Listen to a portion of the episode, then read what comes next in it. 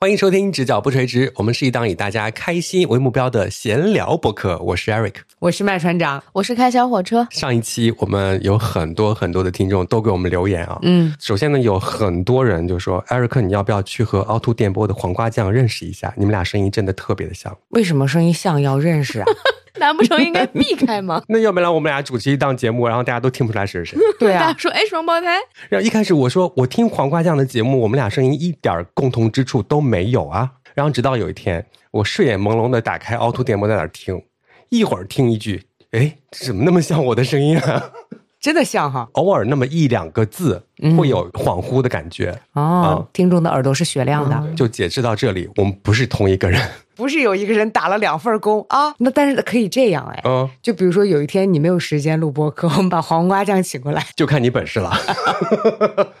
玩笑开到这里啊，朋友们，今天我们歪到哪里去呢？今天我们就来聊一下上头和下头的瞬间。今天就是一个上上下下的选择。哎呦喂，因为一开始我们想的这个话题是这年头都是谁在谈恋爱啊？对我们就特别好奇别人都是怎么在一起的。 嗯，那个甜蜜的瞬间，也不是每个人都可以拥有的。对就拿我个人来讲，我失去了喜欢一个人的能力。我不是说看不上别人啊，就是 现在听起来就像是你看不上别人了。怎么办呀？说不清，就是可能别人的一个一举一动，然后到我这儿就变成了眼中钉，就是下头的那个感觉， 嗯，然后就不会再喜欢别人了。所以上头难，下头很容易。我是因为啊，嗯我配不上别人。 哦，开始捧一踩一了，是不是？ 小开现在是因为他的身份，他不敢喜欢别人。哦，我不太方便说上头的瞬间了，已经，你们发现了没？等会儿我有对一大堆下头的瞬间等着你们。哎其实下头的瞬间，每个人肯定都很多，但是对我就是好奇，你们都是怎么看上别人的？他的闪光点在哪里，可以吸引到你？这一点非常非常的迷人那首先一定是他花容月貌了，哦。其次呢，就是他的性格有一些不羁。 这都是吸引你的点是吧啊，？我在搞我的择偶标准吗？不要照着这个样子长啊，朋友们， 我没有这个意思。哎，但是经常会有人问到你说你的择偶标准是什么？我答不上来的哦，我可以。哦。因为我之前有一个搭档嘛，嗯别人问我择偶标准是什么，我就说只要不是他这样的都可以。哇，谁跟你说标准一定要是正向标准，他嗯就是一个反向标准。我的标准就是只要不是他都可以。最低线在这儿，只要跟这个反着来我都行。那你的标准挺低 啊，就这么低的标准，怎么还没找到是吗？，对啊，因为其实有些人或多或少身上都会有他的一些臭毛 病，好不好？让我们接下来一一点评。 好嘞，朋友们，现在已经是夜里十二点了，啊一说唠这个我就不困了。从这一点上面，我们就觉得哎聊不出太多东西，因为大家都下头的居多。我们就想说，那不管友情、爱情还是亲情，大家都可以分享那种上上下下的感觉。 对呀、咱们就开始吧。哎，我现在能不能这样啊？就是同一个人，我说一下我上头的瞬间和下头的瞬间，非常快。可以，我好想匿名呀，嗯，好，接下来这位朋友，我们怎么称呼你啊？我匿名吧。好的行。可以这位匿名的朋友，你最上头的瞬间是什么呢？我最上头的瞬间呢，其实就是我上学的时候，然后我们一块儿去做类似于像采风那样的事情，每一个人都会手里面拿着一个。DV 要拍一些东西嘛，然后这个时候就是旁边有人说：“你知道我咱们班的谁谁谁多厉害吗？他可以一只手攀岩，然后一只手拿 DV 在拍耶。”我当时就想到了汤姆克鲁斯在《碟中谍一》的那个场景，然后我就会非常的上头，就对这种画面很上头，就觉得对他很有好感，然后互相也释放了一些好感。再有一天晚上，他给我打了一个电话，嗯，你能感觉到就是今天晚上了，他要表白了。嗯啊，然后你就在等这句话，对吧？他说了一句 “v”， 然后我想哎呦，把我埋了吧！ v 是麦船长吗 不是说好匿名吗？匿名，你看你， ？v 是这位匿名的朋友吗？你，我愿意。 你可别损， 哎呦，我头疼。我说了啊，然后我继 我继续说了，然后就听到宿舍那边，然后可能他还没有笑完，他为说说快说，他为啥笑过去了呀？这个人， 他没有听过我说这样的话。他用标准的普通话，艾瑞克、啊啊啊！说：“哎呀，你们别闹了，就是他宿舍里面男生正在闹、啊起哄在起哄。啊对，然后他说：“哎呀，你们别闹了。”然后突然扭脸对我说：“那个，哎呀，他们一直在闹，好讨厌的。”你听然后你就下头了。啊， 雷达都该响了。他不我是，知道他不是，那他为什么这么说话啊呀、但你没有办法细品，你为什么突然下头？嗯你知道我我是立刻我怎么下的头吗？嗯，我说啊喂啊，哎呀信号不好，然后我挂 了，因为我不想再听他说话了，哦就是立刻对，然后他就是拿短信嗯告白，然后我就拒绝他了。啊，一定不是因为这句话他说的语气或者他声线或者这句话的原因，嗯但是就是突然，嗯，不是不舒服。就觉得他在大庭广众之下，当着他的宿舍的朋友们跟你打电话。啊，有一部分这样子的原因，如果一个人他这样给我打电话，我也会马上下头。如果让我知道的话，我甚至会非常的生气或者你可以无视别人在起哄，你说你的，啊、你不要再让我觉得就是有别人参与进来。对这件事情真的非常非常的下头，就跟被迫直播一样的感哎，觉。他有一点像一场大戏，你知道？这种真的不行。虽然当时你没有反应过来是为什么，但是咱们现在分析出来就是因为这个原因。嗯，我一直以为是别的原因。因为我们现在真的互相了解很多，嗯，如果碰到那样的事情，真的不可以，任何人都不可以。那种像不像公开求婚的那种感觉一样？对，因为我觉得如果有人给我公开求婚的话，我是会拒绝的，我也因为 我你我也也会什么哎我快嫁给我吧， 嫁给他，嫁给他，我就会烦。我在想，说不定我可以，嗯就比如说我已经完全确定我自己的感情和对方的感情，那如果他在大街上向我求婚的话，我就会同意。可是后来我想，如果说他非常了解我、非常爱我的话，他就知道我很讨厌这件事情。对嗯，那他如果还在大街上求婚的话，那还是说明我们不合适。我为什么要想这么全呢？就好像明天有人求婚一样。 就给大家列举一些例子嘛， 避避雷。对，就是如果你打算这么做的话，先摸清楚对方的那个感觉或者对方的性格之后，再去做这件事情。嗯，因为之前我们有一个朋友，他就是在一个体育馆当中被求婚。对，他虽然嘴上说他那天说说啥来着，小开，穿的没有很得体，就是没有像被求婚的样子，因为他就随便穿了一个运动套装。哦，男孩子的确是安排了这一切，就是很隐秘的进行着，然后突然间就拉他到场中央了。对他就说：“他说你看我穿的这个样子，就知道我事先真的是不知道啊。 对，但是他也绕场跑了一周啊，什么就那种感觉但。他真的很快乐，对他很哦快乐，这个跟性格有很大关系。是这样的啊。我之前的时候，我们家长辈也知道这件事情，嗯然后他有说过一句话，他说她这个小姑娘就算是打扮的，就是再不在意，她也是好看的。啊对哦、对不对？她其实，因为她就算是没怎么打扮，也是稍微打扮了的。但如果 是我，艾瑞克，你笑太大声了。还有我，如果是咱仨啊、嗯就任何的一个人都会是蓬头垢面去看球了，不就看一场球赛嘛，是吧？去了。我真的会戴鸭舌帽。我嗯只能逃跑了呀。哎，如果你们碰到真正的这样的情况，你们掉头就走的场景，你们预想过吗？我刚刚脑海当中稍微浮现了一下，我会掉头就走，哪怕你准备的再好，横幅拉出来，那你就在现场晾着吧。 我就是这么薄情寡义。不是艾瑞克是这样的，就是你在想这件事情的时候，对面是谁？不是我在想这个事情的时候，不应该我是求婚的那个人吗？因为我在想这个事情的时候，对面是我很爱的人，那他做什么事情我都愿意的，哦，所以我只能祈求他足够爱我，不要做这种事情，让我下不来台。嗯，小的场合我行，那个场合我真的不行。有好多陌生人我不可以，我会手手足无措，我会出冷汗。他刚刚描述那个场景，就是他自己被求婚的场面，因为当时我在场，就是一个小范围的，然后有几个，有两三个朋友在场吧。是，然后当时我丈夫还跟我说说。其实本来晚上准备了一间大的房间，想要在朋友的见证下认真的再求。我说不用了，咱一块儿吃饭就行，不用了吧，咱把这个省了。然后对我们就没有再做这件事情。就是感情好真的是比什么都重要，在我这儿，就是这个已经让我到极限了。但我觉得那个时候他是考虑你的感受的，因为他求婚的那些话嗯，只能听见一半儿， 那你呢？你是我只是在旁边笑着看呢。嗯，我已经很害羞了，当时。 好，接下来我们有请下一位匿名的 朋友，请说呀。嗯、好的，我有一个朋友啊嗯， 他曾经告诉我一个这样的事情，他是一个比较宅的人，经常会需要别人给他带饭。嗯啊、另外一个朋友呢，给他带饭的时候是这样的，嗯因为外面下雪了，冬天他就会把这个饭呢偷偷的，比方说用大衣捂一下，嗯或者是用羽绒服盖一下。有两次都是这样的，有一次是一个烤红薯，哦有一次是什么小吃啊、水煎包什么的，从衣服里面掏出来的。哦你在当场就会觉得天呐，他对我太好了，嗯，他害怕这个饭。哪怕两百米的路程，也怕它凉了，而且它给我带饭。哎嗯，嗯，然后这件事情会觉得自己非常非常的特别以及重要，然后要想尽办法报答它。哦，怎么对报答呢？这么好骗啊？他会不会是因为他放进去他暖和呀？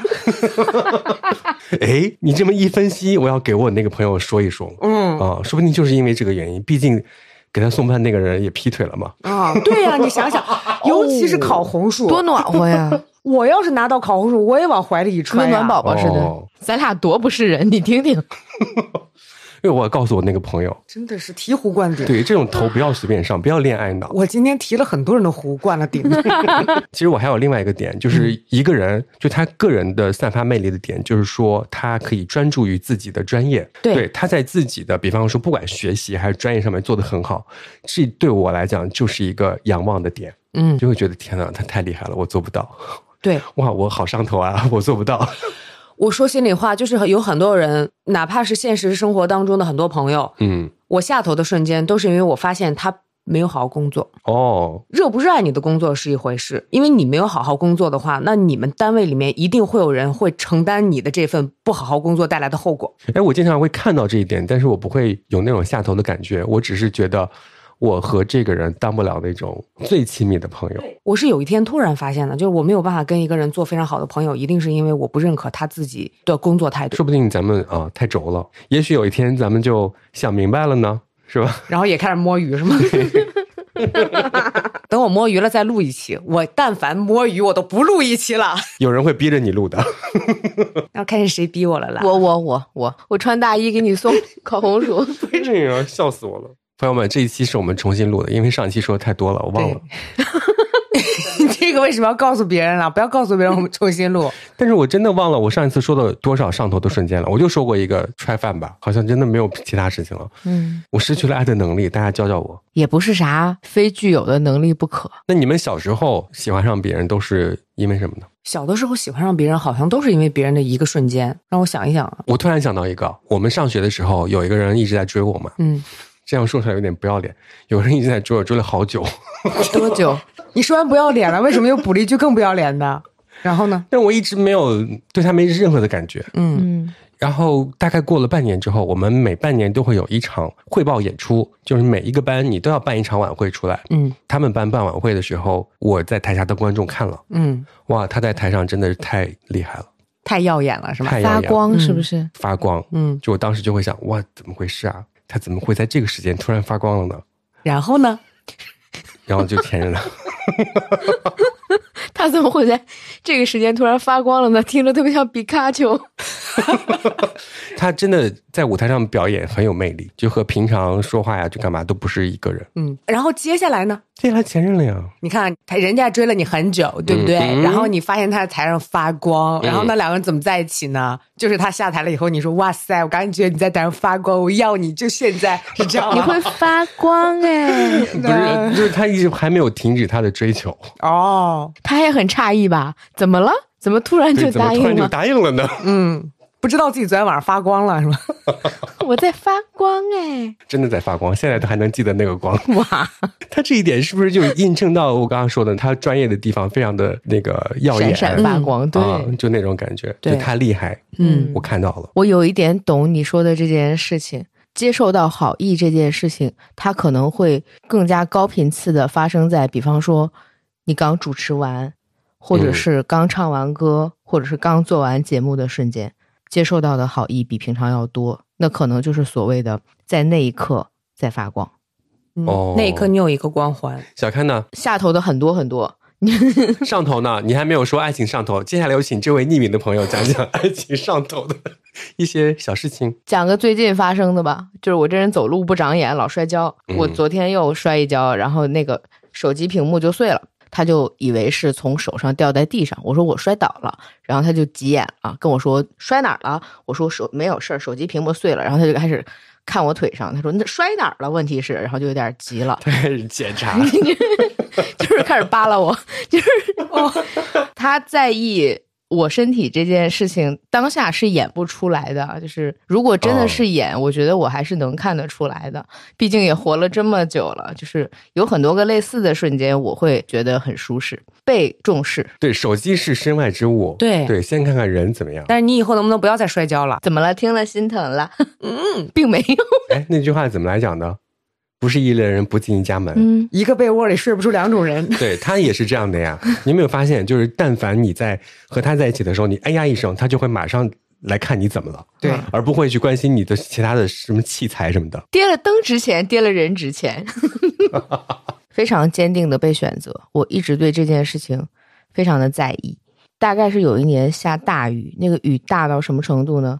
路面上的水大概到大腿那么深，并且有雷。就是在这种情况下，我被困在一个地方，有人坚定的从家里出来想办法，因为你打不到车，你也没有办法前行，你也没有办法去任何地方的时候，有人嗯会坚定的选择先来你身边，再一起想办法。然后他后来跟我描述这件事情的时候讲了一句话，他说：“听见雷就炸在耳边，因为有水的话它会导电。”他说：“当时我就想想说，也就是你这个人，换换人我就不会出来。那嗯如果说万一不小心发生意外了，那也就是你了，别人我也不会干这件事情。”我听到这一切的时候，我真的是很惊讶，就是所谓的这种坚定选择，真的会是让我记得非常深刻。这是谁啊？我要找这样的人。你老公睡了吧？我就是讲这样一个记忆，就是那那一刻，它的确是动人的。嗯，我刚刚想说啥？为啥一到这个话题上，嗯咱仨就 没话说？对，关于上头的这件事情嘛，嗯因为刚才小开说的那一种就是偏爱，其实我一直从小都很希望会拥有一份偏爱，可能是因为我在家里面就不会得到偏爱，嗯但是我其实后来发现我根本没有办法承受一份偏爱，我会把这份偏爱搞砸。就好像我在潜意识里面觉得我不配拥有这一份偏爱，哎呀然后会把它搞砸，就好像每个人的幸福指数不一样的，这个幸福指数就对于我来说太高了，嗯，我就会忍不住想把它搞砸。我好像上初中的时候就会有这样的一个男生，他对我非常非常好，非常非常好，嗯，然后我就会用非常恶劣的态度对他。年轻嘛，然后就想要去验证你到底对我有多好，你知道那种感觉吗？青春期，青春渣期女，，对对对 对，就是那种感觉。哇，那个男生应该心很痛吧？ 就是不知道，因为后来我妈当班主任了嘛，谁还敢谈恋爱？ 哦，哎，其实说到那个上头下头，其实友情里面也有上头下头的瞬间吧，嗯是对吧？咱们仨之间有没有上头的瞬间？那没有，就觉得这个人非常非常的 好，嗯我和他做定朋友了，就这种没有吗？当然有了。我先讲啊，就是在你刚刚想起来需要一个东西的时候，你楼下快递柜里面他已经寄到了。嗯，这是小开经常做的事情，他经常会提前想到一些你需要的东西，然后直接就下单了，嗯然后你就收到了，嗯，这一点就觉得哇天呐，太幸福了。然后另外一个呢，他是出力的，你交朋友的这个标准就是有钱出钱， 有力出力，是吧？有钱的捧个钱场，干什么这是？他很可能会第一个到达现场，就是出力的这个 麦船长。还是口出的啥力啊？就之前不是风控的时候嘛，啊、哦，就买不到菜什么的，他每天给我送饭呢。哎呦喂，真乖！对，因为那个时候他刚刚是可以值班的，嗯我们单位就只剩他能值班了。对，然后他每天下班回来的时候，刚好经过我家小区，然后我们俩就 对暗号，在某一个门口，然后交接这个饭， 还假装外卖员。对，交接了好几天。你想想，这友情上哪儿找去啊？ 对呀、啊，是不是因为只有那一份饭呢，我就只给他了。对他连吃都没有吃，那你吃啥呀，孩子？我回家吃，哦， 因为你忘了吗？艾瑞克就喜欢吃咱那儿的食堂。 就是刚好你不喜欢吃的嗯，拿给了我，呀，你这样子听着显得我就没有那么好 了。但是你也是第一个冲在了前 面，把这句话掐掉，只留下我值班这一段，让领导听一听。那就是雪中送炭。有一次，那个我们家的钥匙在外面插了一夜，嗯就要换锁芯儿，然后他就来这儿，在开着大门敞开的情况下来等着我出去买 锁。 对，我跟你讲啊，我真的像个狗 一样。我是不是上一集说你像狗？你像狗。你现在让我做的这件事情，不是就是看门狗吗？呀，我今天才发现哎，对，下一集让小开当 狗。小开说现在就开。我发现就是不是具体事例，是朋友跟朋友之间的气场。那团气很奇妙，就是我跟你俩单独在一起，和咱们仨在一起，就是这个气场紧密到我能够清晰的分辨出来有多么的令人舒适。工作的环境也好，陌生的环境也好，你俩任何一个人在，我就会瞬间卸下心防。你们两个任意一个人都行。那如果你俩同时都在呢，我就会开始跟麦川聊天，艾瑞克就会说你俩吵死了，就会变成这样子，对吧？但是哪怕是你说你俩吵死了，我还是非常爱这一刻。它像一个密闭空间一样，别人是进不来的。我不知道你能不能理解，就是我很喜欢你训我的瞬间，因为我明知道第一你没有真生气，第二你是为我好，但是你嗯你一着急，我又觉得很快乐。下回可能会接着气你，嗯那你们都知道我在剪播客的时候每天都在骂你们吗？ 啊，我知道啊，我 我不是知道跟你呀道歉了吗？ 我那天在剪自己的，剪了恨不得八百刀的时候，叹了一口气，拍了一张照片给艾瑞克说：“我说我先给你道个歉啊，我快把自己剪死了。就是我录播客这么多毛 病，嘴这么碎，你剪的时候一定很痛苦，对不 起。他今天跟我说了，他说开小火车向我道歉了，还有一个人没有给我道歉的，然后我就跟他说对不起，然后他说。我在家里面骂你们骂了很多遍，而且我骂的很难听。然后我说：“那我收回我的道歉，反正你都骂过了。”而且骂到我都站起来在屋里踱步两个小时的那种感觉。 对，然后后来我就说，如果看我的手表上面说艾瑞克完成了今天的热量消耗，我就知道他今天骂我骂了。我， 我能猜到。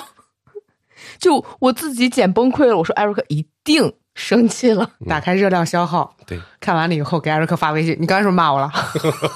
艾瑞克有两件事情，一件事情就是他刀子嘴豆腐心，就过马路的时候他要一定要掐着你， 他掐的真的很疼。他会掐到肉，对，然后他就会说：“那我不是怕你被撞死吗？”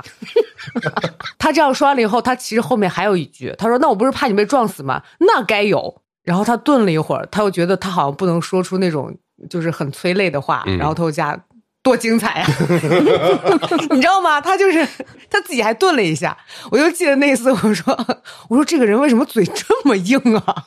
我个老天爷！他会直接骂我哎，他会说别损你都不砍卤。那个时候刚参加工作没多久，就没有见过这样的人你们给我提过不止一次，就是我过马路的时候会抓住旁边的人啊。啊。而且你老掐住麻窝，你知道吗？你哦不知道吧？不知道。你早掐住我麻窝，对对对，然后等我过完马路，我的胳膊都麻了，因为他们过马路的时候老看手机，我都已经不看了。你为能不能不掐？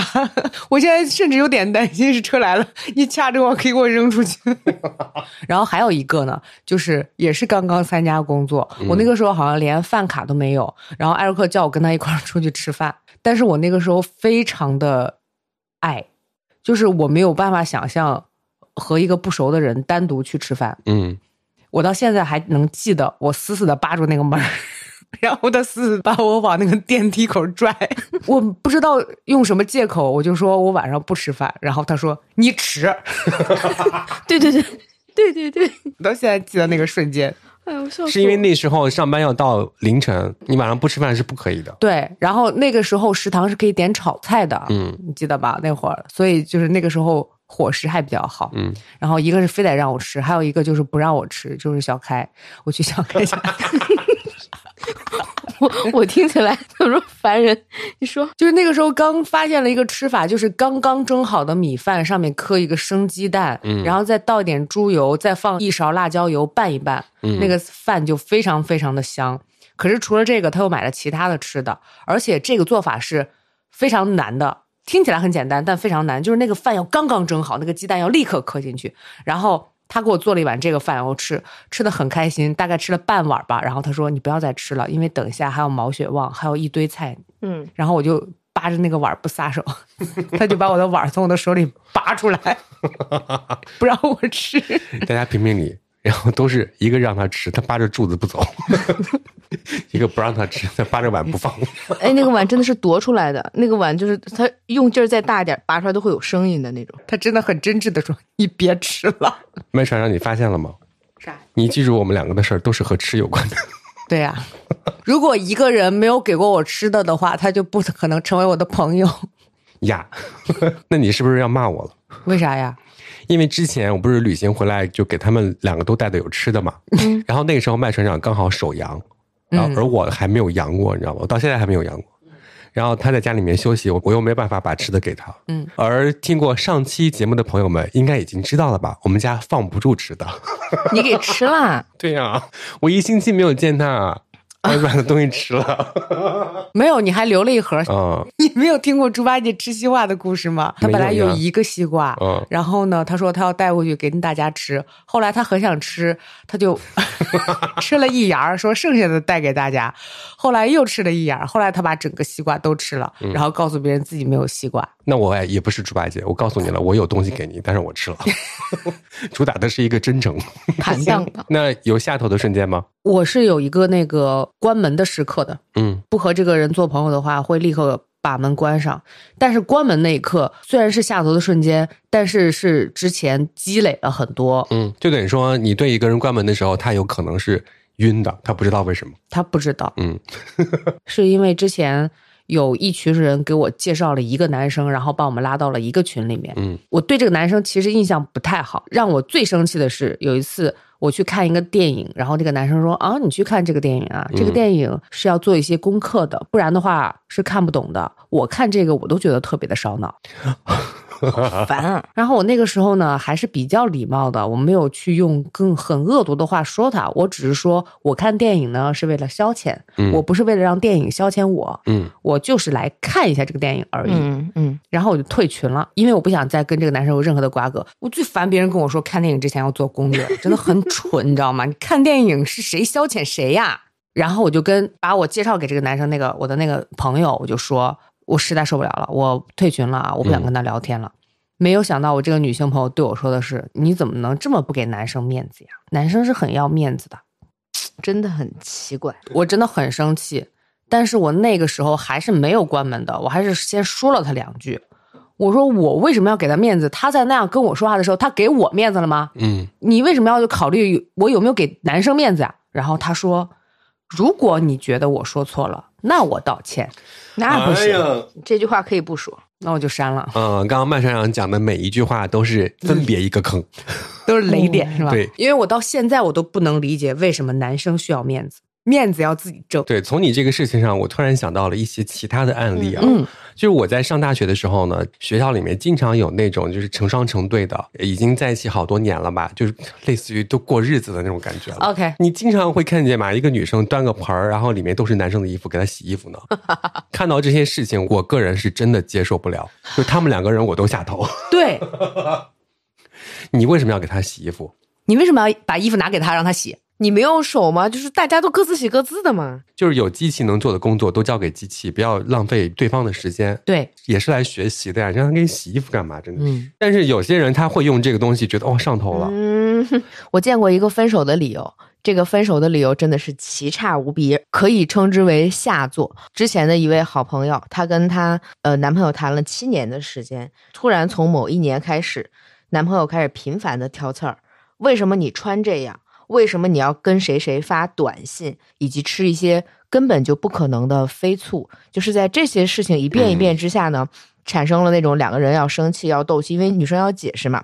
嗯男生就开始长久的冷暴力，女孩子受不了之后跟他摊牌说到底是怎么回事，你是不是想分手？男生说分手就分手，分完手之后就开始追我们学妹，因为我们是同一个系的嘛。然后你就会发现说有很多相见的机会，我好朋友就变成了一个无比自卑的人，他嗯甚至在我们都我和她前男友以及那个学妹会同时出现的地方选择。就是放弃我， 他不要不要跟我在一起，因为他不想面对那两个人，嗯甚至其中的任何一个，他觉得自己很差劲。我觉得这就是整个一个算是精神打压。虽然是他分完手去追别人，但是你不能保证说就是这一场分手不是他的一个计划，因为整体看起来跟之前的六年恋爱完全判若两人。我们认识很久很久，我也见过他们两个在一起很好的时候。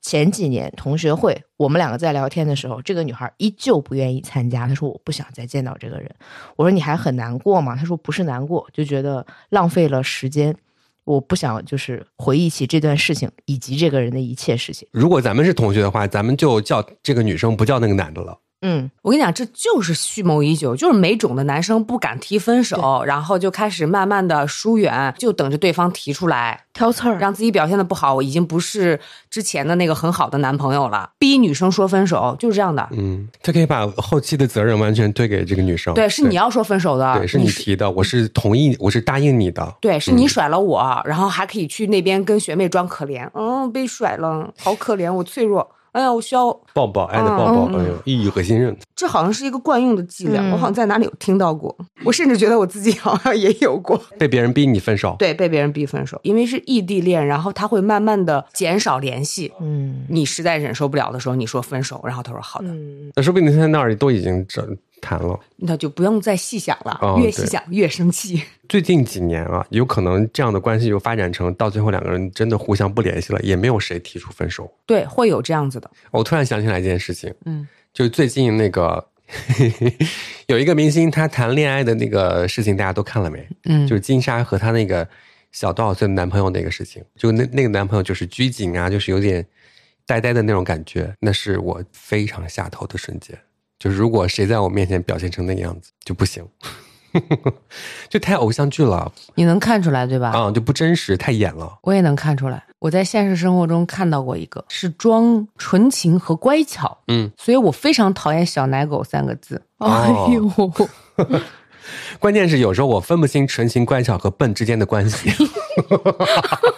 你看出来了以后，你就已经开始下头了，嗯，然后他的恋人是你的朋友，还在上着头。这个时候你，你剩下的就只有尴尬，你肯定不能劝他。你那个时候劝他是不管用的，他跟他不跟你一伙儿，哦，对，任何时候都不要劝。对啊 他不跟你一伙儿，你在干什么呀？嗯，你当然不能劝了，你只能就是看他自己发现，然后他自己受伤，然后他自己崩溃，他自己下头的时候就会来找你了。对，然后这个时候你就会破口大骂他的那一个小奶狗。我有个故事，不知当讲不当讲。当当当这个当这个当听众他没有来投稿，但是他把这个事情告诉我了。哦，我想听，我我问他一句吧，就他之前对一个男生上了头，哎是夜跑啊还是干嘛的，然后经过一个就是卖气球的地方，然后这个男生就给他买了一个那种粉红色的，里面装了很多什么东西，乱七八糟的。嗯，然后当这个朋友告诉身边的其他任何朋友的时候，都在劝他说：“你不要上头呀，嗯这就是一个气球，而且很丑。”你的朋友在担心你为什么会喜欢这么丑的气球。他告诉我的时候呢，其实已经下过头了。嗯就为什么呢？因为送完气球之后，这个朋友对他上头了，嗯然后呢，他又是那种爱答不理的感觉，对咱们这个朋友，又冷漠了，慢慢慢发现他就是那个森林当中的一棵树而已，嗯，嗯，大海当中的一只鱼，为了这么一个丑气球就上了头，天呐，然后怪不得身边的所有人都说他。对，我到现在还在说他。哎，我突然想起来一句话，是我们上学时候的那个辅导员在开大会的时候告诉所有人的。嗯你们一定要老老实实的来学习、上学，好好的学习、做功课，嗯不要被一碗烩面拐跑了嗯，啊！不要别人给你个啥你就觉得啊他对我好，听到没有，在座的女同学不要这样子。是，虽然现在听起来刺耳，嗯，但是管用。他说的这个是很有道理的，因为我们在劝这个朋友的时候，也是告诉他说，十五块钱买个气球，然后给你，然后你心花怒放，他批发了十个， 然后现在综合起来，就刚刚咱们所分享的很多的故事下来，就是不要为了一碗烩面或者一个气球就帮别人洗衣服去了。嗯，对，话糙理不糙， 怎么还有洗衣服的事儿？接下来轮到龟毛的我了，朋友们。友情上面下头的瞬间，我觉得和爱情是一样的，和任何的感情都一样。生而为人， 都不应该出现以下几点。 就比如说，有一些新朋友，你刚认识他之后呢，邀请到家里来做客的时候，一开始聊的都挺好的，突然间有那么一刹那，他把脚放在了你家的茶几上，这个时候就要送客了。 哪怕我们不是新朋友，我们认识了十年、二十、年，小开和那个麦厂长也不会把脚放在我们家茶几上面啊。对我顶多是躺在他家沙发上，把他的衣服搞乱而已。再进一步，嗯就比如说是一家人，我们家人也没有这样的习惯。对呀、这很奇本怪。来就是不应该啊，然后另外一个呢，就是他话多，我跟小开两个人瑟瑟发抖。对不，是有一种朋友呢，他是这种，他见你之后，他一直不停的说话，嗯一直不停的说话之后呢，你接话的时候他听不见，还是一直在自己说。嗯我觉得啊，有些朋友他是需要一个抒发的管道，嗯你让他说就行了，但是你不能每次都这样子。嗯嗯嗯嗯，这是一个初级的啊，再往进阶一点的呢，这个就是他会指责你， OK，哇，那个碎嘴啊，真的是狗嘴里吐不出象牙。哎，你今天穿这个衣服不好看，你该剪头发了。你们家的镜子不应该放在这个位置啊，风水不好。你的冰箱为什么是空的？我来了都没有个饮料吗？ 他一直在找你的毛病。可能对话坚持了三十分钟吧，这三十分钟每五分钟他就会找一个毛病出来。我当场说：“你走吧，我现在开门，你请你出去，请你回家，今天就到此为止，再见。” 天哪！我觉得很 OK，已经到冒犯的程度了。因为我在想，如果是我的话，我就会说， 我还有你家的门禁哦。我现在就让物业把你的门禁取消，哎，你记不记得我没有你家的门禁哦？我明天就跑腿一个过去。 对你去别人家啊，就不要挑别人家的毛病。对，之前不是还有朋友去我家挑我家的毛病，说你们家这个光照不行呀，不像我们家的房子，一天二十四小时都能晒到太阳。哇，住楼顶吗？哟我说哟，您家大英帝国呀，日不落，啊，好好笑。谁听谁知道是谁。 哇，咱们瞬间变成了一个 吐槽的节目了。对， 接下来呢，我们来听听看听众朋友都是怎么谈恋爱的，大家只能从那里去找找甜蜜或者下头的感觉了。这段下头经历呢，是我在高中的时候，当时还很青涩、很单纯。高一的时候，高二有个学长长得很帅，忘记是怎么认识的。我们当时那群女生，说实话都对他有一点好感，然后我对他也有点好感，因为他长得帅就是这么肤浅的原因。我是那种绝对不会追求别人的那种类型，所以我有点青涩少女幻想，就幻想，嗯，圣诞节快到了，他能不能送我点什么礼物呀？你喜等一下，等一下，你喜欢人家，然后圣诞节快到了，你希望他送你一些礼物，我我不会主动追求人家，我也不会主动向别人表达他的好感，但是我就睡觉之前会想一想， 幻想一下他能不能喜欢我呀？嗯，然后结果他真的给我送圣诞礼物了，而且因为我们也不是同一个年级，也不是同一个班，所以他要找到我的话，他要他要在下课的时候去食堂或者去我经常出没的那种地方去找我。有那一天在食堂里找到了我，我当天晚上很开心， 睡前在床上滚来滚去。 我跟你讲，你在床上滚来滚去很开心，这个就已经上头了，还说自己不上头。因为我当时觉得他长得还挺好看的，他到我们班来找我，还有女生来问说他是谁啊，能不能介绍给我认识？两个人也小小的暧昧了一阵子吧，嗯，这怎么下头了呢？ 是有一天我发现他的 QQ 签名改了，改成了一个人的寂寞，两个人的错。 就是我不关心他背后是觉得寂寞了呢，还是只是单纯的把这个歌词放上去呢？我不关心他的背后，我只关心的是他竟然用这句歌词做 QQ 签名，好没品啊！ 是谁的歌呀？这是一个网络歌曲啊，音乐电台的 DJ，我们没有听过这首歌。你们回去听一下，你们肯定听过，我不信你们没有听过。等你下头了之后，你做出了什么样的决定？有告诉他吗？我就把他所有联系方式都拉黑了。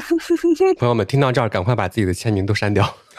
然后我还有一个，我现在就工作地点的时候，就有一个男同事表达出来他想要追我，并且他做出了一些行动，比如说早上晚上一直缠着我聊天。嗯然后我们那个工作场合的话，其实人没有那么多，然后我也是刚刚初来乍到，谁都不敢得罪，所以我没有办法就是特别明确的表达出来，我只能暗暗的跟他表达出来，我对他没有什么兴趣。那阵子就是被他骚扰的，其实挺痛苦的，但是我没有办法给他闹得特别不愉快。我最瞧不起的就是，比如说大学的学长趁大一学妹刚入学的时候去追求人，工作场合的同事趁一个同事新来的时候追求人，这种是我最瞧不起的。我觉得这种男的他的追求很没有诚意。嗯你是见色起意吗？还是什么？还是只是说你觉得这个女生刚来，她是人生地不熟，比较容易有不安全感，她靠着那一点其实并没有什么的信息优势，嗯嗯比较容易被你得手。好的，接下来是第二位匿名的朋友。当时呢，是因为我有一个业务合作，然后认识了一个程序员，他们嘛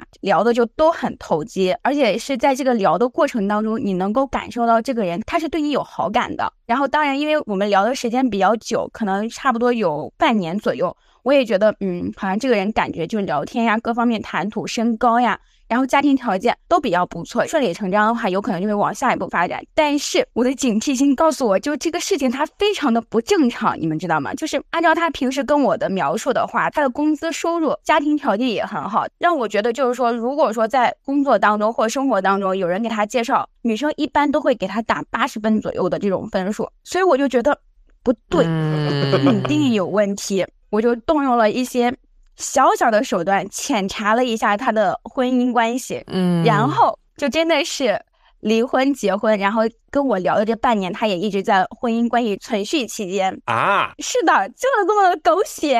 包括我当时有这么大的困惑的时候，我跟我的朋友都说过这个问题，然后他就觉得说，会不会是你多疑了？那你有没有想过，对方可能也觉得你有问题，就是你为什么到现在为止都还是单身的状况？但是我觉我就是觉得我有问题呀、哎，觉得就是说我单身是有原因的，因为我挑呀。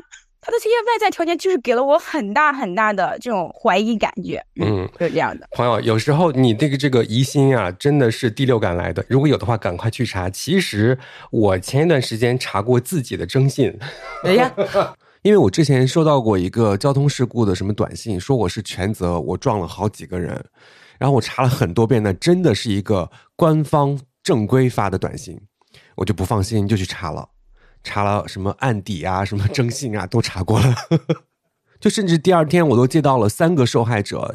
给我打电话，然后让我去负责什么的，我就跟他们好好的解释说，这不是那个撞你的人，我也是一个受害者，他把我的手机号报给了你们，所以你们赶快去报警吧。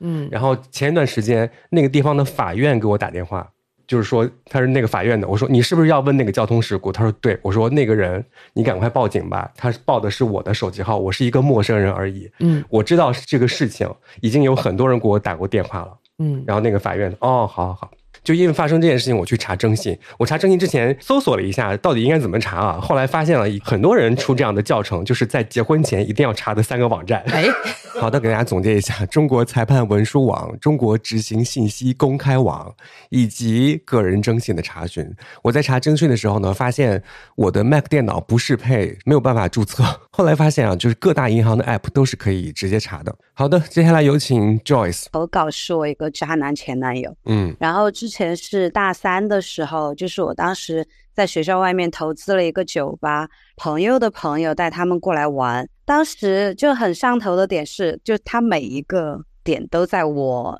crush 的点上，嗯超帅， 喝酒之类的，他都非常绅士，然后还会让我少喝点之类的。打烊之后，我们去吃烧烤，然后另一个朋友一不小心把那个酒瓶撞到了我头上，就他从我头上递酒，那个男生就没有看我，也没有怎么样，他在继续吃东西，但是他的手就摸到了我的头上，就是那种安抚状态，嗯当时就好上头。然后有一个朋友喝醉了，我和另一个朋友把中间那个男的扶着，然后我们三个走在前面，然后他走在后面。我就是下意识的回头看了一眼，他就很轻很轻的说了句：“他说我在你后面。”我当时就，大家懂不懂那个点？懂懂了啦，啊懂了啦， 对，我就当时就整个人就疯狂了。然后第二天我们出来吃饭的时候，我们吃完，然后去了一个他很喜欢的小酒馆，他跟那个老板很熟，然后他就让那个老板放他歌单的歌，然后我就发现这个人音乐品味怎么也跟我一样，嗯，他就悄悄的用他的微博发了一个“我想和你一辈子听歌”，然后我当时就整个很上头、很暧昧的状态，嗯，然后我就悄悄用我微博小号发了一句“我也是”，哎呦，上头的时候就很蠢嘛，然后嗯 然后真的很蠢，因为他后来劈腿，他渣男劈腿我三次了，哦，我还原谅他，他每次就是那种喝醉了之后给你打电话求原谅，然后就什么啊、我真的很喜欢你，我真的很离不开你，就是朋友们对渣男这种伎俩一定要就是要学会把握一点，他们嗯真的很渣，你学会了没有吧？最后，我学会了，我真的跟他断干净了，就是虽然我很不争气，我今年才跟他断干净，就拉扯了大概两三年。哦，这讲起来也有点好笑，就是一些很上头的瞬间，就是感觉在一起感觉很好的时候也真的很好，但是他恶心人的时候也真的蛮恶心的。接下来有请小马。十月份的时候，我的室友就是他有个玩的很好的网友，就认识了也很挺长一段时间的，然后就叫他一起出去玩儿，然后我们在上海，然后就他来开车接，然后我室友就想叫我一起去，因为他对他也是有点意思的，所以想让我帮忙去看看。之前他也会问我们，就是说他车上有香水味，我们介不介意，然后平时喜欢听什么歌，然后当时我们也去了，去了之后确实这个男生说话谈吐都很好，而且聊天也很有梗，关键是不油。 我们现在对男生要求真的很低，如果长相用一个词来形容的话，我不说他长得特别帅吧，就是清爽。吃完饭呢，我们就一起去古镇玩儿。然后在古镇的时候，这个下头的瞬间就来了。这个男的就干了一个事儿，他干嘛呢？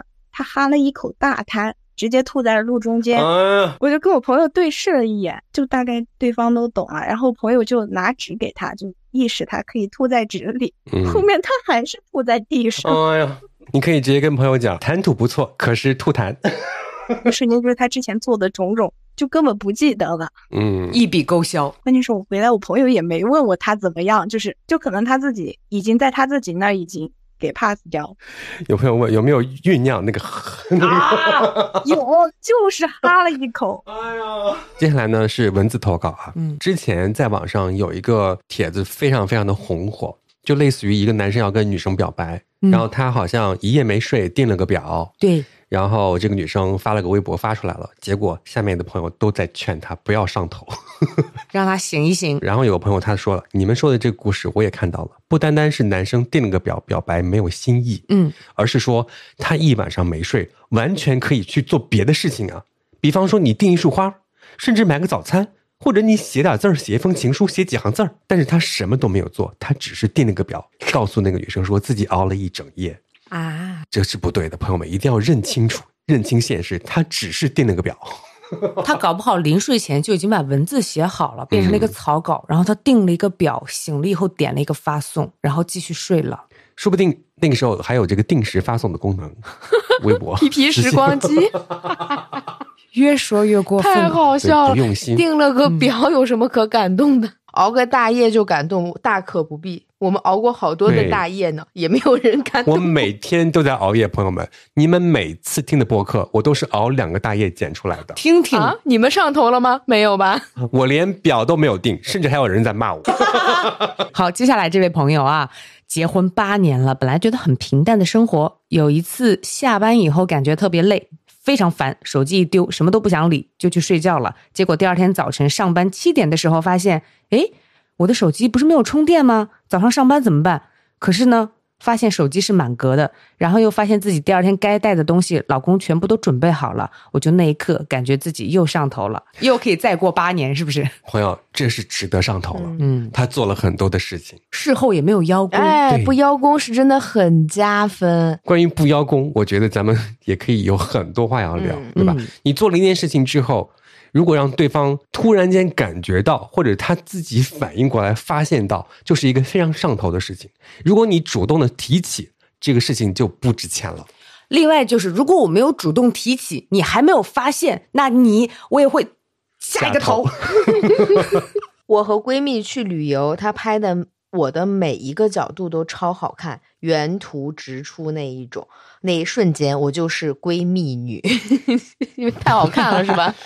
这是上头嗯的，对友情上头的，嗯， 因为他把你拍的很好看，就是因为你在他的眼里就很美，哦，所以他才能把你拍好看。这是我的独一无二啊。嗯，你们俩到现在都没有发现过，你你拍照就是挺好看的。不是？嗯我是说你们俩没有拍出过我好看的照片。哎，你们回去反思一下。今天就录到这儿吧。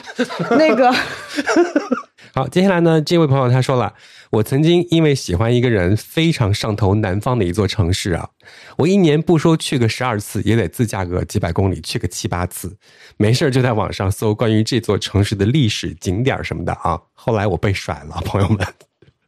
现在呢，对于那座城市非常下头。他本来是因为一个人爱上了一座城，也会因为同一个人恨上一座城。对，看到相关的视频直接点不感兴趣。有朋友想去玩，或者直接不推荐。曾经喜欢吃的那些特产，现在觉得真难 吃，觉得那里的人变得都不好了。然后她还写了个括号，太好笑了。她嗯，说开地图炮当然不对了，但是就是彻底下头了，非常能够感同身受。对，朋友们也不要在评论底下质疑我们是河南人。 哎，其实这一点我有点敏感。就我经常出去的时候，他说：“哎，你不像河南人。”我觉得被冒犯了。我能理解你的那个感受，呃，我会尽量把对方往友善一点的那个方面去想。对我知道他是想表达对我的，我说不清楚，反正我敏感。 我知道你的敏感点啊，你足够好，怎么会是河南的呢？对，我会往这个方面想一想。啊，我明嗯白。这位朋友说，因为他说别怕，什么都有我呢，就对他上头了。这个我们刚看到这一局的时候就觉得哇，好好呀，好好呀！但是我现在大家一定要认清现实，说是一回事，做做是是另外一回事。我们三个怎么越到晚上越清醒啊？ 每次录节目的时候脑袋瓜噔一下就亮了。好，接下来呢，这位朋友他分享的是曾经的这个闺蜜啊，给我介绍对象，我没有相中，然后他就对我说了一句话说，人家还没有嫌弃你是个研究生呢，他嫌我学历高，嗯然后就没有再联系这个闺蜜了。你看没，有的时候下头真的就是这一瞬间。你怎么会嫌弃一个人学历高啊？在一些特定的那个观念里面，觉得说一方学历太高是不容易有共同语言跟融洽，可能可我猜可能是这种，但是这是非常非常愚昧的地方，可能会出现这个想法。 非常冒犯，你嫌我学历高这件事情已经彰显出来了你的一种自卑。而且你是想要掌控我吗？你嫌我学历高，没办法帮你洗衣服是吗？你个鳖孙！怎么会说嫌你学你历高、啊跪下来给我洗。衣服好了吧？你洗衣服都不让你洗，我有洗衣机，都比你学历高。哎，洗衣机说对，你嫌弃别人的学历低是一件非常不礼貌的事情，怎么会有人嫌弃对方学历高呢？对呀、我觉得说白了是一种掌控欲，就是你见识多、学历高或者工作很好、挣钱很多等等这一系列的事情，会变成我没有办法拿捏你的一个原因。你们不记得吗？在前两年的时候，有一个人写了一篇微博，说跟所有的男生说，如果你找不到对象的话，你可以着眼一下女博士。嗯，我们女博士、啊啊，他们女博 士已经当博士了，应该就不会听他们的了吧？真的是，打压，你记得吗？啊说这个世上有三种性别，男的、女的、女博女士，博士啊嗯就是那会儿。对，然后有很多这种打压的话术嘛，他别孙啊子，疯了吧？接下来这位说，我会因为一些细节而上头，比如说就是递过来的水帮我拧开，买东西的时候记得帮我带喜欢吃的，一块儿出去玩儿发现我走得慢，就会倒过来找我，怕我会落下，会在生病的时候二话不说带我去买药，逛街的时候看到我喜欢的小礼物就会买给我，反正就是你无意间说的话跟细小的行为，包括习惯，他全记得，你就觉得说自己有被在意的感觉，就是这些会让我上头。所以我现在就要多说一句，嗯，我有很多朋友后来慢慢的走散，就是因为我在做这些事情，时间长了以后会被视作理所当然。变成一种习惯凭。什么？对，然后再碰到这样的事情，就会第一个就找你来干。举一个例子啊，递过来的水帮你拧开，你有一次没有给他拧，他把水水再递回来，哎，其实不管什么样的情感，哪怕友情、爱情，任何的感情都是这样的，都是互相的。嗯，要给对方真正足够的尊重。对，接下来呢，这位朋友啊，他说分手了，然后呢，一个男生跟我很暧昧，我一度以为要谈恋爱了，最后呢，却说只是朋友，结果这真的非常不愉快。朋友一开始都劝我说，人家只是玩玩，别太上头。结果弄的那段时间啊，心情格外的低落，大家都劝我以后真的不要再恋爱脑了。像这种真的只有朋友能看得出来。旁观者能看出来。因为有些人他就会这样子，在初期刚认识的时候就会格外的热情，嗯就让对方有误解，嗯，，就误解到说为什么半夜两点了你还在联系我 怎么我睡不着，你也不来救 我？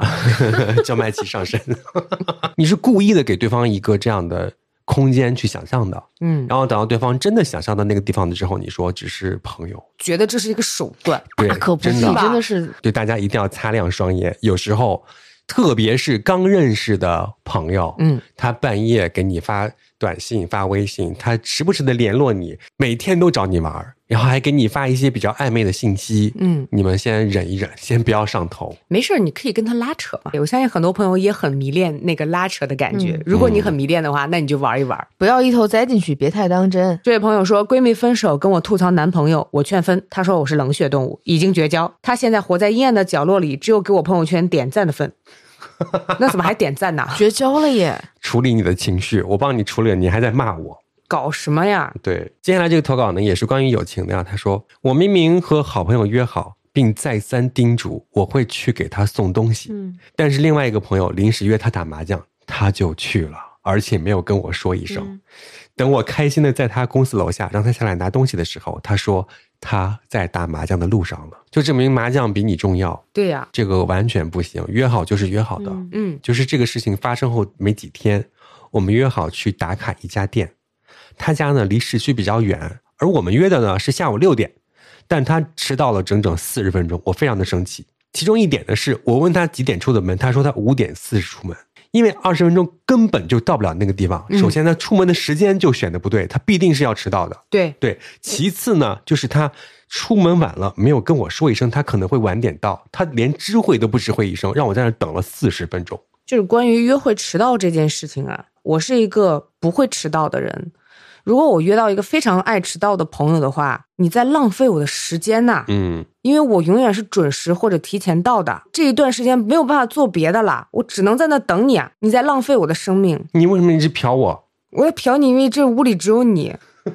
我当时说的是别人啦，是来，我们看一下，或者让他以后都等你？就比如说我们约三点吧，嗯，你就四点到。来吧，下一个。运动的时候，教练让对方示范动作，我做了之后，对我说：“你做的很好。”上头嗯就在那一瞬间。虽然我本来就知道这个动作我可以做的很不错，但是夸奖对我来说真的很珍贵。哎，其实我觉得他说的这个上头的瞬间很值得来讨论一下，就是对对方的肯定。嗯，朋友们，张嘴就是说好听的话的，嗯特别是跟朋友们， 就吵架就无所谓了，就是跟朋友们张嘴就是说好听话的。接下来这一位，我高中有个好朋友，大学志愿，他让我和他报了同一个学校，我也没什么犹豫就报了。大一的时候我谈恋爱，他单身，不记得是因为谈恋爱这个事情，还是因为他约我吃饭我没去，他就直接不再理我了。我俩因为这个事情绝交。后来同学聚会我们还一起参加过，也没有再说过任何一句话。当年我没有想明白，高中明明很要好。谈恋爱我们也还是朋友，怎么就绝交了呢？讲真的，因为这件事情绝交，这份友谊还真的啥也不是。那有没有可能不单单是这一个理由啊？你本来你谈恋爱，你可能就忽略他，啊然后他约你吃饭，你还没去，这样听起来他的确是会 生气。双重忽略。我在整理这个留言的时候，我就哦，对啊，对啊，他怎么就突然就不理你了呢？还有个年纪的问题，刚念大学那个时候的心智，他可能是有一有一丝脆弱在里头的。你谈恋爱且不跟他吃饭的时候，这个姑娘也许是非常伤心的。然后后来就发现 抹不开面子再说话了。接下来呢是真的啊，爆甜的时刻。他看到这个投稿的时候，我跟他回：“天呐，我今天糖度够了。”哦他说：“我跟她都是女生，她是我大学的师妹。第一次见她呢，是因为我们都在打女篮啊。嗯她在隔壁场训练，可以说是一见钟情，觉得哇，她太好了。嗯，为此呢，还在网上搜索怎么判断自己就短发女生喜不喜欢女生就之类的。嗯嗯嗯，因为对方是短发嘛嗯，然后还跟我的队友犯花痴，老是在球场偷偷看他。后来呢，队友实在看不下去了，帮我要到了他的微博。嗯，当时我真的好大胆呐、在微博私信跟他尬聊好几天，还很厚脸皮的要到了微信。嗯但后来呢，在大学期间也就这样了，没什么发展。故事来到了现在，就跟前面的故事已经有十年的时间了。嗯，这期间呢，我们也互相有各自的生活，也不是很熟，可能就是偶尔朋友圈互动一下啊。接下来呢，就是有一次他来上海出差，说来找我吃个饭，算是我们第一次正式的坐下来面对面聊天吧。嗯在嗯这之后呢，我们之间的互动就开始变得频繁了。我回之前的城市出差，也会跟他见面；他到上海来也会来找我玩，来三天可能有两天都要见面的这种程度。一直到去年年初，他跟我说我搬来上海了，邀请我嗯有空一起出来玩。无意间发现我们两个的家就只有两千米的距离，走动就变得更加频繁了。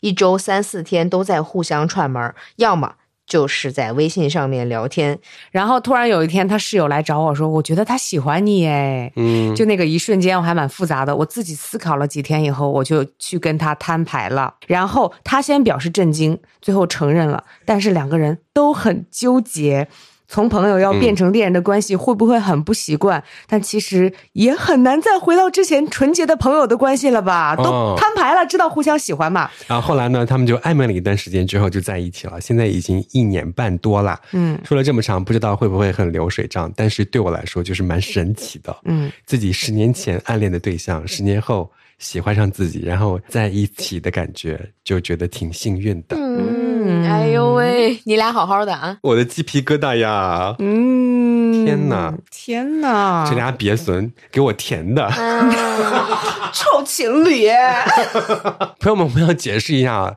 瘪损不一定是骂人，有时候是爱称。嗯是的，朋友一们，档直角不垂直里面有两个瘪损，你看，不是你俩 吗？不是你 也不用 哎，没说不是，你这人嗯，还有一个甜的，怎么办呀？拉黑他。还有一个别的，天哪，在哪儿？在邮箱里面，这个是有照片的哟。接下来这个朋友呢，他也是写了很长，他说：“哇，想起来这些点点滴滴上头的点点滴滴都忘不了。”然后于是，一不小心写了两万字，两千字儿，真的有两千字。嗯，我觉得上头是互相的，因为这位投稿人他不仅发来了两个帅哥的照片，嗯，而且呢还有记录。他说：“今天是我喜欢上他的第一千一百六十天。”哦，也是我们在一起的第一千一百三十天。就当时就是我和他第一次相见，听说隔壁班来了一个很帅很帅的男生，就大大咧咧的去后门看。 谁能想，他就坐在那个后门的门口，嗯，他就转了一下头，我们两个眼神就对上了。当时只是仔细观察了他的眼睛，哇，他朝我笑了笑，招了招手。我的妈呀，这种情况谁不上头啊？你们想想看，他给了几个关键词啊？嗯，少年、男高、阳光、帅。哦哟，干什么？讨厌了啦！写邮件还划重点，他说后来一个月我们一直都是彼此的好朋友。然后呢，在十一假期的第三天，我们两个人确认了关系。之后呢，我们就彼此了解更深了，心智很成熟，嗯情绪稳定，也会讲道理。犯错的时候会给我道歉，道歉的时候会讲他的反思，这一点很重要哦。看到流浪的小猫猫，也会特地跑回家去拿猫罐头给它们吃。嗯，更让我上头的点呢，是在我们开始异国恋之后，他知道我没有看邮箱的习惯，他会时不时的往我邮箱里发一些小作文，然后自己编的小游戏啊之类的，让我每次打开邮箱都有惊喜的感觉。哦，给大家摘录一篇吧，嗯，算了，我不想念。咋了？ 你咋了？腻歪是吗？这两个腻歪的田别森，所有听众都学会了。 自己一个人生活也要照顾好自己。听你身边的消息，我会掉小珍珠的。我拿小珍算了珠吧砸死小珍珠哦，哎，为什么我们看到别人的这样的故事，又觉得自己很容易上头，然后碰到自己身上的时候就不会上头了？嗯这就是磕 CP Eric，你懂了吧？哦，原来是这样啊！啊！小珍珠的主人和写信的这位，请不要听接下来这一段。我见识过一段恋情是在不习惯看 邮箱的情况下，邮箱里是有一封分手信的。多年之后他才看见，因为他们两个已经在就是经历了争吵和分手之后，邮箱里面的那封分手信其实是非常值得再推敲的，因为那一封信讲的是说我有多爱你，可你做出的这一切让我选择跟你分手。如果你不想跟我分手的话，你什么时候跟我联络？那是一封 email，但是他根本就没看见，是在分完之后看见的。不是所有人都善于用邮箱，我就多说一句，你俩填你俩的，没事儿啊。啊，接下来这个投稿啊，就是也有很多夸她老公的啊，我也不想念了。 她说她上一次的投稿被念到了，就激励了自己继续投稿。夸老公就夸老公吧啊，你家老公真的很好。但是接下来有一条她夸自己闺蜜的，嗯，呃，我结婚前的单身期啊，就是某一年的情人节，我和闺蜜约了吃晚饭，嗯，我在等红灯过马路的时候，我的闺蜜呢在路那边等着我走过去。到了之后，发现她手里捧着一束鲜花。等我走近了，她抱着我说：“亲爱的，情人节快乐！”女生之间的爱意谁懂啊？嗯，就等于说我们两个单身也要出来过一下情人节。嗯哦，然后结婚之后呢，我想念家乡的青团，就和朋友提了一嘴。第二天马上收到了那种感觉。嗯，嗯，好，接下来下头瞬间都是和同事的。那是 那得细听，想听对和不怎么熟的同事一起去便利店买东西，他没有带手机，我就先付了。